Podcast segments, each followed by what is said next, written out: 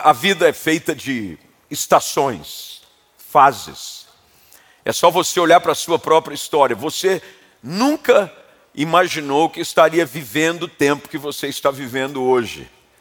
Quando eu vejo crianças, e é sempre bom ver crianças no culto, eu vejo crianças aqui à frente, vejo bebês no colo. Essas que vivem essa fase talvez não consigam imaginar, por mais que tentem fazê-lo, as fases que terão que enfrentar na vida, porque nós não fazíamos isso. Eu me lembro da fase que a única coisa que eu queria fazer era jogar bola. Eu ia para a rua, jogava bola, eu não ia para a escola, fingia que estudava, voltava para casa, jogava bola, estava com os amigos, porque aquilo para mim era a vida. Mas o tempo foi passando e com o passar do tempo, novas fases vão surgindo na nossa história. Vem a fase em que você tem que concluir os seus estudos e você começa a nortear a sua carreira profissional. Você começa a pensar naquilo que você quer dedicar o seu tempo fazê-lo. Você começa a ver e se preocupar e se interessar por profissões, ou você tem uma direção clara de Deus para um chamado, como foi o que aconteceu comigo. Eu comecei minha vida na área profissional como uma carreira secular, Trabalhei muitos anos na indústria corporativa e multinacionais, até que um tempo Jesus me chamou para o ministério de tempo integral. E as fases foram mudando. E vem a fase do, da paixão, em que você se enamora de alguém. Porque quando você é criança, menino, 10, 11, 12 anos, você olha para a menina e fala assim: ai, que menina chata. É assim ou não é? Menina também, fala, ai que menino chato, esse menino daqui, de repente, muda algo dentro da gente. E a gente que às vezes ficava assim, meio que repelindo o sexo oposto, você já começa a olhar assim com um olhar interessante. E aí começa a bater o coração num ritmo que antes você não conhecia. E aí depois você pensa em casar, e você sonha em constituir uma família, e você sonha em ter filhos. Me lembro quando as nossas filhas nasceram, é, a mais velha Laura, que está aqui no culto hoje é, comigo, e a mais nova Giovana. Eu me lembro que quando nós voltando aqui da maternidade de Campinas, que fica exatamente atrás do púlpito aqui, é, voltávamos já com, óbvio, a Laura, dois anos mais velha que a Giovana. Agora com as duas voltando para casa, olhamos para o banco de trás. E eu e minha esposa dizendo assim: Olha o que nós arrumamos. Quer dizer, responsabilidade, fases da vida. Cada fase traz experiências novas, cada fase traz responsabilidades novas, cada fase traz desafios diferentes. A história que nós temos nesse texto é a história de um momento completamente diferente na vida de quatro homens não por coincidência, são dois grupos de dois irmãos. Dois mais dois. Os quatro viviam da pesca. Eles haviam crescido dentro desse contexto. Até porque a cultura da época e a cidade onde moravam ficava às margens daquilo que era o grande provedor de comida para a região que é o Mar da Galileia. Quase que tradicionalmente, quem nascia às margens do mar era pescador. E eles viviam a vida assim. Pelo que a gente entende do texto, dois dos irmãos, Tiago e João, eles estavam dando continuidade ao negócio da família. Conhece gente assim, que deu continuidade ao negócio da família? Nasceu na casa de alguém que trabalhava com comércio e, mesmo sem querer, virou comerciante. Gente que trabalhava numa padaria e aprendeu a fazer pão logo cedo, porque o pai era dono da padaria e tinha que levantar cedo, quatro e meia, cinco horas da manhã, já estava lá e foi quase que engolido por aquilo que é a cultura da casa. Aqui são esses quatro.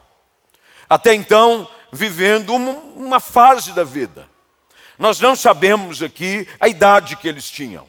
Em nenhum momento das Escrituras você vai encontrar a idade dos discípulos. Nós sabemos a idade que Jesus tinha. Os discípulos não sabemos. Não há nenhuma forma de encontrar, pelo menos não que eu o conheça, registros que tratem da idade dos discípulos. Nenhum deles. Mas muito possivelmente eram jovens, moços provavelmente abaixo dos seus 30 anos, até porque a expectativa de vida era baixa. Não me imaginava se viver tanto quanto se vive nos dias de hoje. A expectativa de vida hoje do homem no Brasil é 78 anos de idade. Nessa época, 35. Mais que dobrou. Então eles começavam cedo, eu não sei quem aqui começou a trabalhar cedo na vida. Quem aqui já trabalhou cedo, mas cedo? Meus pais, meu pai, para ser mais preciso, me colocou para trabalhar com 12 anos. Fui explorado. 12 anos. Meu pai dizia assim: Filho meu, não fique em casa ocupando tempo fazendo nada. Eu com 12 e meu irmão também. Eu fui trabalhar numa num escritório de corretor de seguro. Inclusive, o membro que é filho do fundador, é, é, é membro aqui na igreja, Sérgio Lopes, da Maranata Seguros. Só eu fazendo propaganda. Ele, eu, meu pai o procurou e disse assim: precisa arrumar alguma coisa para esse menino fazer. Criança desocupada dá trabalho. E eu dava muito trabalho. Eu e meu irmão chegamos a colocar fogo em terreno baldio. Era uma benção. Botava fogo. Meu irmão era especialista, meu irmão era incendiário. Meu irmão gostava de ver o circo pegar fogo. Ele botava fogo no terreno baldio, quando o fogo saia do controle, ele mesmo ligava para o bombeiro. Vem que a coisa saiu do controle. E meu pai disse: esses meninos vão botar fogo no bairro. Entrou em contato, na época, com o saudoso coronel Eliseu, que era um especialista em escatologia. Falava sobre o Apocalipse como poucos. Dava aula com maestria sobre os dias do fim. Ele disse: precisa arrumar um emprego para esse menino. E lá fui eu com 12 anos. Trabalhar fazendo arquivo e de office boy. Eu fazia arquivo, porque naquela época não tinha computador. Não tinha. Todos os arquivos eram em papel. E as apólices de seguro. Então eu ia, tinha uma, um, um apartamento que eles usavam de arquivo na Doutor Quirino, chegando com a Avenida aqui da Ban, para aqueles que são aqui de Campinas, sabem de onde eu estou dizendo. Então eu ia para a escola de manhã, almoçava e depois à tarde ia fazer arquivo. Primeiro eu ia ao banco, fazia os pagamentos e depois arquivo. De vez em quando eu dormia, confesso. Estava cansado, ficava sozinho no apartamento. Como é que deixa um menino de 12 anos num apartamento sozinho? E aí, às vezes, eu gostava de adoçar a boca com alguma coisa mais docinha e não tinha nada. Tinha sempre um pouquinho de açúcar na cozinha. Eu botava água com açúcar. Bem, água com açúcar dá sono. Acalmava. E aí, entre um relatório, um arquivo e outro, eu tirava os meus cochilos. É muito comum, principalmente os mais antigos, terem começado cedo em alguma profissão. Esses quatro, provavelmente, influenciados pela cultura da família, dão início à continuidade do trabalho da sua família, cuidando da pesca. Dois irmãos. Eles jogavam redes ao mar. A única coisa que se sabe sobre os discípulos até então era isso. Jogavam redes ao mar, limpavam as redes, cuidavam dos barcos, trabalhavam na pesca. Até que uma nova estação, de repente, surge diante deles. Não também de forma comum, a estação ela surge pela presença de uma pessoa que faz toda a diferença na história deles e continua fazendo diferença na nossa história. Jesus entra em cena. As estações de todo homem, de toda família, são mudadas quando Jesus entra em cena. Quando Jesus entra em cena, se prepara algo vai mudar e precisa mudar na sua vida. O texto começa, e é por isso que eu pedi que você mantivesse sua Bíblia aberta, no verso de número 18, que enquanto andava à beira do mar da Galiléia, Jesus viu os dois irmãos. Ele os viu. E Jesus dirige a palavra a eles. E algumas coisas nós precisamos aprender nesse encontro, que aparentemente parece ser um encontro comum, mas não é. Porque nenhum encontro com Jesus é um encontro comum. Não é. Não classifique esse culto, essa noite, como uma noite comum. Ela não é. Não classifique a transmissão que você está recebendo aí no seu smartphone ou em casa como algo comum. Não é. Hoje à noite há um encontro do Senhor Jesus marcado com você. E encontros de Jesus conosco são encontros transformadores.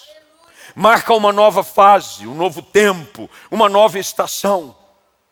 Eu me lembro de um cântico que cantávamos quando criança, pelo menos eu até citei na noite de passagem de ano, meus pais foram para casa com alguns amigos, e eu comecei a citar, minha mãe citou, que eu desde pequenininho, filho de pastor como sou, me aventurava em cantar algumas coisas no púlpito da igreja. E eu pequenininho com um missionário, que é um dos pioneiros da igreja do Nazareno no Brasil, você vai ver a foto dele no mural que tem ali no, no, no hall, chamado Jaime Kratz, que leva o nome da nossa escola. Ele me colocou no púlpito e eu comecei a cantar uma música que eu lembro de cor. E eu perguntei para uns crentes velhos que tinham ao redor da mesa, ninguém lembrava. Aí minha mãe disse assim: Mas você quer o quê? Você está velho. E eu não perdi. Bem, se eu estou velho, mamãe, a senhora está um coco. Porque não sei, mas eu me lembro de uma canção, de dentre tantas estas, que doutrinaram a minha fé e fizeram parte da minha infância, que dizia assim: Desde o dia em que aceitei Jesus, a minha vida se transformou. E essa é a verdade. Desde o dia em que eu aceitei Jesus, a minha vida transformou. Novas estações, novas oportunidades, elas são sempre bem-vindas. Um novo ano, ele é sempre bem-vindo. Quando a gente vira a página, quando a gente arranca a folhinha, lembra das folhinhas que antigamente tinha nos calendários? Hoje em dia ninguém mais dá agenda para ninguém, já perceberam ou não? Não dá uma agenda. Apesar que eu ganhei um planner lindo, todo, como diz o pastor Mica, personificado. Não é, pastor Mica? Personificado, é personalizado, com a minha foto, tudo bonitinho. Eu achei lindo e vou usar, já está na minha mesa. E eu me lembro dessas canções que falam sobre o que produz uma nova estação na nossa vida. Não é um novo ano. Um novo ano, ele talvez desperte você para a necessidade de mudar algumas coisas. Mas a história desses quatro homens começa a ser mudada quando Jesus entra em cena. E nessa temporada, que agora começa a ser desenhada, algumas coisas, e três delas eu quero destacar nesse texto, e quero ser sucinto e bastante prático e numa aplicação bem direta para te ajudar a viver nesse novo ano com Jesus um novo tempo para a sua vida. Deixa eu deixar claro para você que está aqui ou para você que está em casa: um novo tempo para a nossa vida só é possível com Jesus. Se você entrar nesse novo ano sem Jesus, você vai viver as mesmas dores, os mesmos fracassos e as mesmas tristezas. Você não precisa de um novo plano, você precisa de uma nova vida. E a nova vida, quem pode te dar é apenas Jesus Cristo. Jesus entra na história desses homens, e agora, com a história deles, nós descobrimos, em primeiro lugar, de que uma nova estação, uma nova temporada na nossa vida, envolve, e anote aí por gentileza, uma disposição para enfrentar mudanças. Uma disposição para enfrentar mudanças. Enfrentar mudanças não é fácil. Quem já mudou aqui sabe. Eu não estou dizendo mudança no sentido de mudar temperamento, mudar disposição, estou dizendo mudar de casa. Meu irmão, dá um trabalho. Você começa a descobrir como em tão pouco tempo você conseguiu acumular tanta coisa que você não precisa.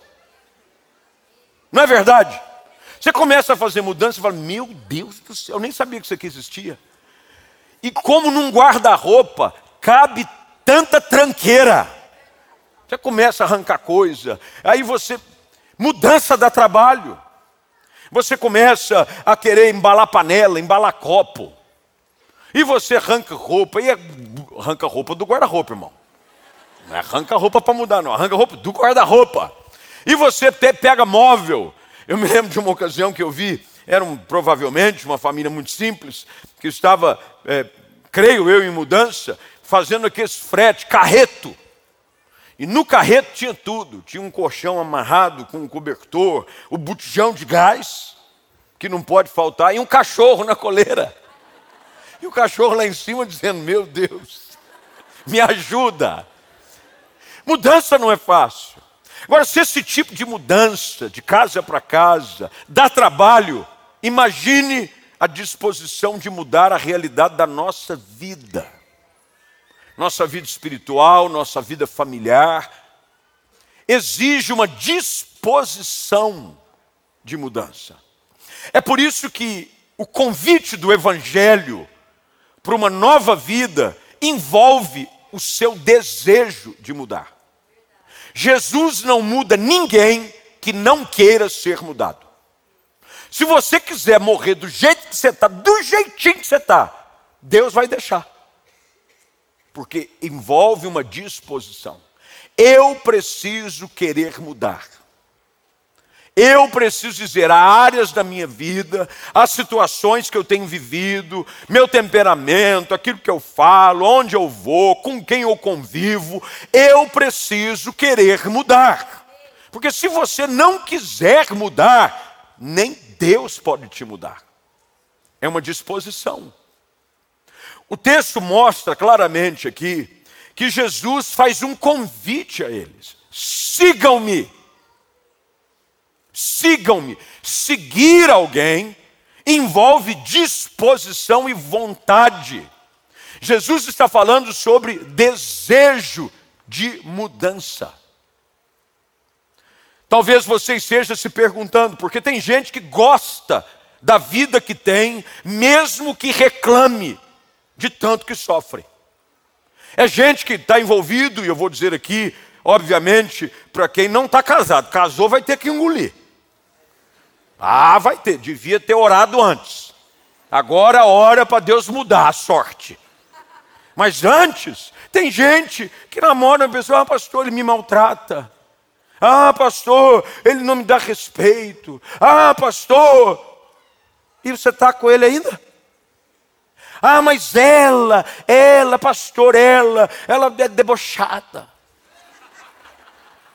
Ai, pastor, ela não me dá o devido valor. Ué, mas você está com ela ainda? Ah, mas é que eu não, vivo sem ela. Pelo contrário, você não vai viver com ela. Ela vai sugar a sua vida. Ele vai sugar a sua vida. Tem que haver um desejo de mudança. Porque mudar envolve o desafio de enfrentar o novo. E nós temos essa defesa natural. Temos medo de mudar mudar. Tem gente que tem medo até de mudar o corte do cabelo. Já percebeu isso? Não? Tem gente que tem medo de mudar corte de cabelo. Penteou a vida inteira, da direita para a esquerda. Você olha todas as fotos, direita para a esquerda, direita para a esquerda, direita para a esquerda. E eu digo o seguinte: eu, eu, vou cortar meu cabelo, eu corto com o senhor na cidade de Valinhos, seu Antônio. Faz 23 anos que eu corto cabelo com ele. 23 anos. Eu vou lá, o senhorzinho já está já tá com 75 anos. E eu orando para Deus dar vida, ele para ele contar, continuando meu cabelo. Falei para ele, Deus vai dar vida longa para o senhor, senhor Antônio. E enxergar também, porque vida longa sem enxergar, ele não corta meu cabelo direito. Falei para ele, duas coisas que o senhor tem que ter, vida longa e visão boa.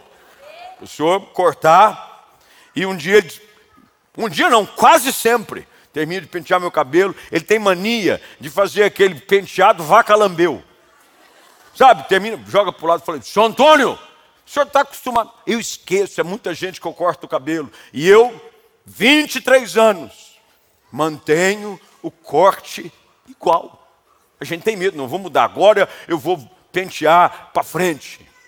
Vou fazer um coque. Imagina se eu chegar com um coque aqui, irmãos. Hã? Deixar crescer, faça um coque, meio samurai. Ia causar, não ia? Chegar aqui samurai. Tem gente que está rindo e nem cabelo tem, viu? Porque tem gente que está rindo e nem cabelo tem. Tá aí. eu, pelo menos, se deixar, eu acho que dá. Você, nem com maná adubando dá. Que aí é os mais antigos só, hein? Com maná adubando, dá. No seu caso, não dá. A gente tem dificuldade com mudança. A gente muda estilo, eu vejo às vezes, tinha um programa, é, eu acho que era no SBT, em que alguns amigos levavam um outro amigo em comum, porque o estilo de vestimenta da pessoa era assim assustador. Aí disse: não, você não pode vestir desse jeito. Nós inscrevemos você no programa para mudar o seu estilo mudar o seu cabelo, colocar um, a moça às vezes só usava uma roupa assim, mais desleixada. Não, nós queremos ver você de vestido, salto alto, maquiada. A pessoa ia a, contra o seu gosto e o medo de enfrentar o novo. Mas quando via o resultado do novo, dizia: Uau, por que, que eu não experimentei isso antes? Na vida com Jesus é igual. Tem muita gente que fica com medo de assumir aquilo que Jesus oferece, a sua vida, o Evangelho, transformação, com medo do novo. Mas a mudança com Jesus, aprenda isso e nunca se esqueça, é sempre para melhor. Jesus nunca muda alguém para pior. Jesus embeleza a gente. A Bíblia diz que o coração for, alegre formoseia o rosto. Com Jesus você fica até mais bonito. Tem gente que está feio, se olha, não tem Jesus, pode ter certeza. Cara de sofredor, cara de pecador. É ou não é? Cara de escravo. Eu só olha, falo, oh, coitado, olha o que o pecado fez na vida dele. Aí Jesus entra, mula o brilho do olho, o sorriso no rosto é diferente, porque o coração alegre formoseia o rosto. Segunda coisa que a gente percebe aqui, além da disposição, porque o texto diz que no verso de número 20, eles no mesmo instante deixaram suas redes e o seguiram. Hoje, nessa primeira terça de 2023, Deus quer que você siga em direção ao novo de Deus para a sua vida. Você tem que querer seguir, siga, siga. Porque tem gente que está 2023 mas se você olhar para a vida dele, ele parece uma cápsula do tempo. A minha irmã hoje passou aqui na igreja à tarde e falou: Eu estive numa igreja é, visitando um, um tempo atrás e eu fiquei assim assustada, porque parece que a igreja parou no tempo 50 anos. Aí o pessoal chega aqui, tudo, parede preta, parede nem sempre foi preta, nem sempre teve esse negócio aqui, a grua. Nem sempre teve telão. Nem sempre teve. Virada de ano aqui parecia, meu irmão, Copacabana. Fogo. E eu fiquei até com medo, explodiu. Pá! Explodiu na galeria, explodiu aqui embaixo. Fogo na galeria, fogo aqui embaixo. Mas algum tempo atrás, a gente passava o ano de mãozinha dada fazendo assim, ó. Quem era essa época? Irmã Rose, eu sabia. Ó, oh, só perguntei porque eu sabia que a senhora ia levantar a mão. Pernava o ano assim, adeus ano. Não cantava essa não, irmãos. Achou que não, cantava essa não. Mas cantava um corinho. É não é? Cantava. Era no embalo de cá. E os irmãos para lá e para cá. Só no baile. Agora é diferente. Solta fogo. É seguir para frente. Porque deixa eu dizer para você, o melhor que Deus tem para a sua vida ainda está à sua espera. Você tem que ir para frente, segue adiante. Mal sabiam estes homens que a história dele começaria a ser transformada e o nome deles jamais esquecido por causa da disposição de seguirem a Jesus. Esse novo ano, Deus tem coisas lindas à sua espera. Há planos de Deus que já estão preparados antes da fundação do mundo a seu respeito, preparando apenas para apertar o botão. Um botão, tá, start. Eu fico aqui porque na hora da virada, a gente conversa com o pessoal nosso da mídia, né? Aqui da logística, e o pessoal fala, pastor, qual é a dica? Porque vai, ser, vai estourar os fogos. Aí eu falo, não, feliz 2023, ano da plenitude. Aí tem um responsável pelo botão, não tem, Pipo? O cara fica assim com o botãozinho, ó. já está tudo preparado. Os fogos estavam aqui, a luz, laser, NASA, estava tudo aqui. E tinha um cara com um botão assim, ó. Na hora que der a senha, aperta. Meu irmão, mas no reino espiritual não é diferente. Deus já tem tudo preparado, nem olhos viram, nem ouvidos ouviram, nem jamais penetrou no coração do homem aquilo que Deus tem preparado para aqueles que o amam. A única coisa que está faltando é você dizer a senha, você dizer a palavra-chave, dizendo: Eu quero uma vida transformada em Jesus. Quando você dá a dica, aperta-se o botão e começa um festival de mudança. Benção. A Bíblia diz que quando um pecador se arrepende, tem festa no céu. Eles os seguiram. Segunda coisa que o texto diz é que essa nova estação, essa nova temporada na vida deles e para nós agora que está começando, também traz novos desafios. Toda nova estação, toda nova temporada envolve novos desafios. Não tem coisa mais chata do que você viver a mesma vida sempre. Eu não sei você, mas eu fico entediado. Aquela mesma coisa. Dizem que eu, já assisti vários é, é, filmes assim, eu gosto de filmes, nem todos, mas alguns de ficção que mostram momentos como esse. E num dos filmes, eu não me lembro com exatidão qual era, em que a pessoa ficou presa no mesmo ciclo. Quando ela entrava por uma porta, ela saía no mesmo lugar. E, e a condenação da pessoa foi essa. Ela vivia num ciclo vicioso. Você é do lugar. Você imagina você descer numa porta, você no mesmo lugar? Imagina, sabe na porta, no mesmo lugar. Sabe pela porta, no mesmo lugar. Mas sabe qual a questão? Tem muita gente vivendo isso na sua vida. Você está num ciclo. Você não enfrenta novos desafios. Vem um desafio, você recua. Você tem medo você se acovarda, você se esconde, você é especialista em desculpas, você é especialista em culpar os outros. Sempre tem alguém culpado pelo seu problema, mas nunca é você. Não, você é sempre inocente. Você nunca tem culpa da vida que você está levando, é sempre os outros. Sempre. Aí você fica se vitimando, você fica com cara de dó. Uh, Olha para você que você está com aquela cara. Meus irmãos, não combina com alguém que quer viver algo novo, cara de medo. Você tem que ter cara de doido. Um zoião estatelado, agora vai. É ou não é? Ano novo. Sabe, aquela cara de guerra. Entenderam, né, irmão? Os crentes caem de doido. Ah, agora vai! Você sabe quem está com medo só de olhar para a cara dele. Ele, ah, cara encolhe, mãozinha. Toda vez que você vai falar com a pessoa, ela está. Hum, hum.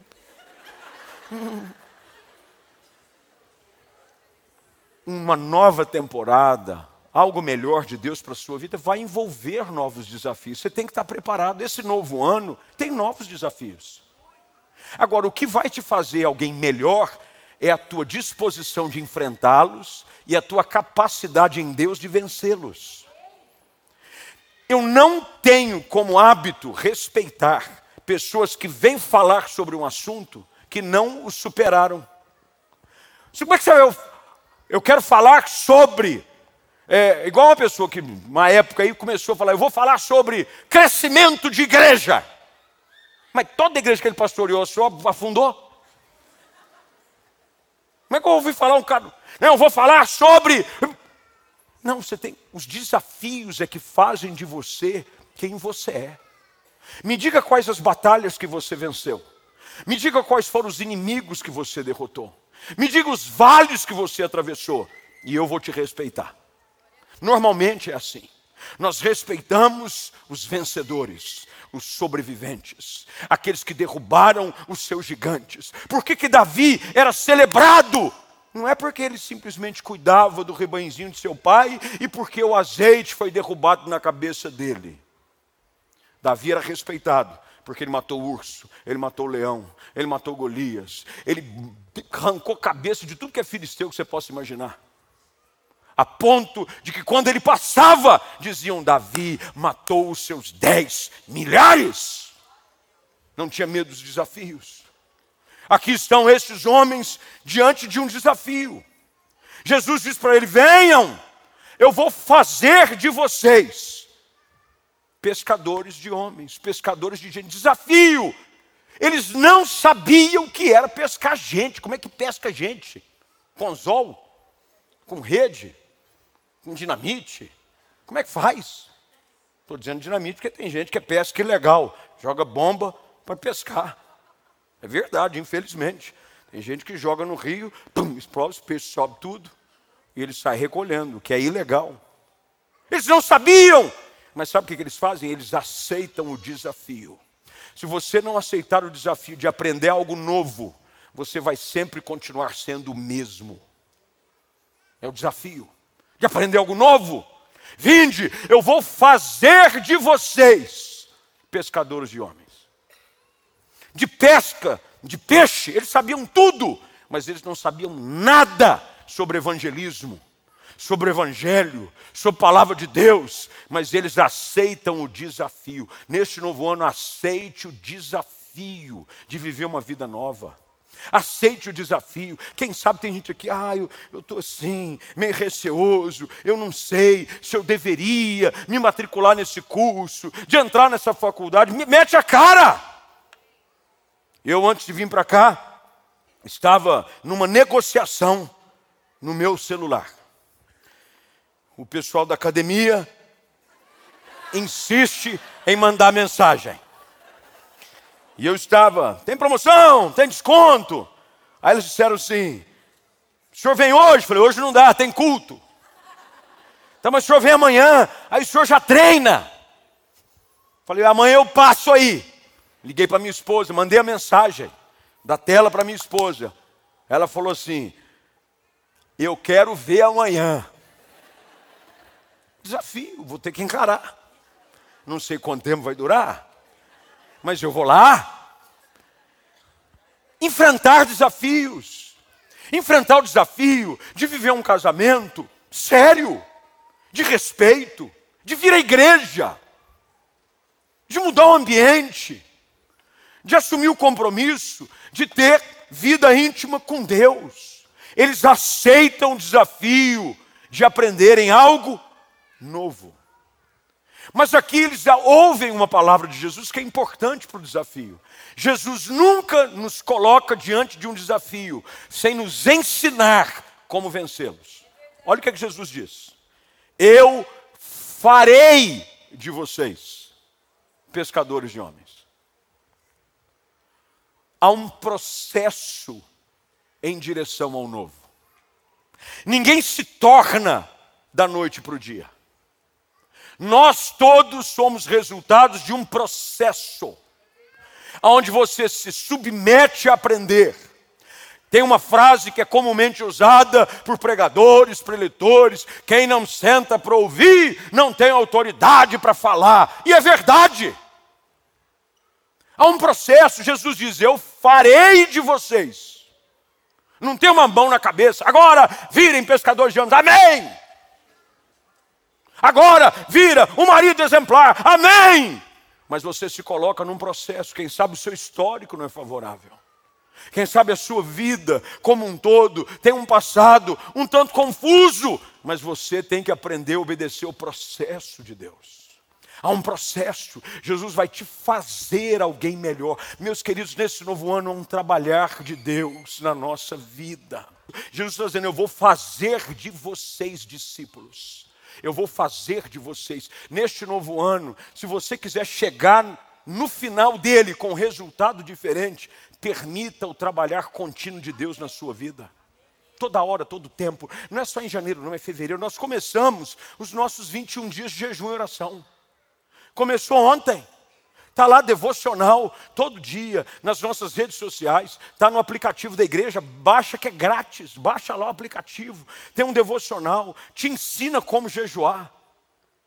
Porque nós queremos orientar você a ser alguém transformado. A Bíblia diz que nós somos transformados de glória em glória. Há um trabalhar contínuo de Jesus e eu tenho que estar disposto a enfrentar o processo. Em último lugar, Agora, já no verso de número 21, Jesus, um pouco mais adiante, viu outros dois irmãos, Tiago e João. Eles estavam consertando redes num barco com o pai Zebedeu, e Jesus os chamou. E eles também o seguiram de imediato. Veja que o processo é o mesmo. Agora, olha que interessante. Deixando para trás o barco e o pai. Enfrentar o novo envolve a disposição de deixar algumas coisas para trás. Você precisa, você está querendo entrar no, no, novo ano, mas, ó, agarrado.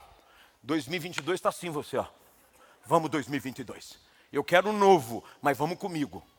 Não, deixar para trás. Paulo escreve isso aos Filipenses: esquecendo das coisas que para trás ficam. Meu irmão, ficou para trás. Você tem que estar disposto a deixar para trás. E tem coisas que não são fáceis de deixar para trás. Mas se você não deixar para trás, você não vai experimentar o novo. Pensa que é fácil deixar a segurança da empresa do pai.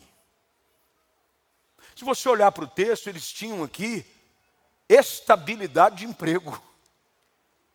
Eu, empresa do meu pai, o barco é do meu pai. Eu tenho aqui a garantia de sustento para minha família, mas quem quer experimentar um novo precisa estar disposto a deixar algumas coisas para trás. Tem gente que você vai ter que deixar para trás. Tem gente que não faz parte do seu futuro, fez parte do seu passado. Você vai ter que, ó, acabou, foi bom enquanto durou. Beijinho, beijinho. Turma da Xuxa, fui já era, tchau, tchau. Bora! Deixou para trás, deixou para trás o pai. Meu irmão, não estou dizendo aqui que vai ter todo mundo aqui ficar brigar com a família. O pastor mandou brigar com a família. Mandou deixar o pai, deixou mandar a mãe, mandou vocês tudo catar cavaco, porque agora 2023 é... não. Mas a figura do pai aqui representava algo para eles: segurança, proteção. A figura do pai aqui era garantia de algo. Você tem que estar disposto a deixar algumas coisas. O que está te impedindo? Tem gente que está entrando no novo ano com uma âncora presa aos seus pés.